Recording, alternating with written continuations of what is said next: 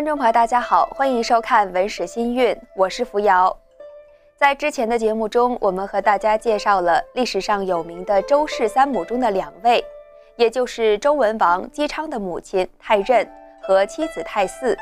那今天要和大家介绍的是周文王的祖父周太王古公胆府和祖母太姜。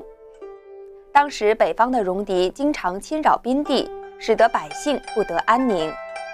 周太王呢是一位非常仁慈的君王，人们常叫他古公胆府。他不忍心百姓长期因为土地而惨遭杀戮或受战事所苦，于是他决定率领族人离开边地。他们顺着溪水来到了岐山脚下。岐山这块土地非常的肥美，就连苦菜都会像糖一样的甜。他们通过龟板来占卜，明白了神给他们的指示。因此，决定在岐山脚下定居下来。故宫迁居的消息传播得很快，邻国的老老少少都希望能和这样的君主一起生活，所以都跟着来到岐山，归从于这位仁爱的君王。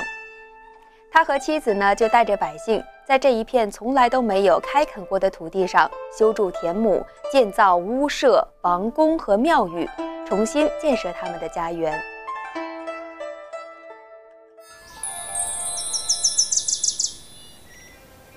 太王古公的夫人叫做太姜，是有台氏的女儿。传说她的容貌非常的端庄美丽。她有三个儿子：太伯、仲雍，还有王继。太姜的性情十分的坚贞柔顺，她也这样去教导她的儿子。因此史书上是这么记载的：太姜者，王继之母，有台氏之女。太王娶以为妃，生太伯、仲雍、王继。真顺率导，弥有过失。那当时还有一段故事是这样的：太王认为自己的孙子姬昌天生与众不同，将来肯定会继承王位，使家族兴旺。那另外两个儿子太伯和仲雍知道了太王的心意后，就一起离开，到了南方的荆蛮之地。为什么他们要这么做呢？他们就是要把王位让给弟弟王继。以便于未来王继的儿子姬昌能够继承王位，他们兄弟之间的礼让和友爱无私无我，而且不执着于王位和自身的利益，也成为了流传千古的佳话。那人们常说，孩子就是父母的镜子，我们也不难看出，他们兄弟三人高尚的道德，其实与母亲太姜对他们的良好教育是分不开的。因为他的品德贤正，相夫教子有功，《史记·周本纪》中把他称为贤妇人。不过，太姜可不只是一个好母亲，她更可说是太王的贤内助、左右手。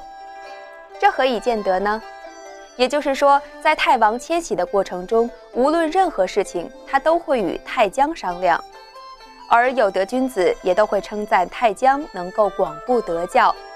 我们常常可以听到人们说，一个成功的男人背后都会有一个伟大的女人。这句话用在太江身上，可说是恰如其分。太江就如同大地孕育万物一样，以厚德载物，柔顺体贴，不但辅佐协助太王，更以德教育儿子。而王继的妻子太任也因此十分敬仰婆婆的德行。她知道这两位兄长的所为，其实都归功于婆婆昔日的谆谆教诲。她把婆婆当成自己的典范，也更加注重自身的修行修养。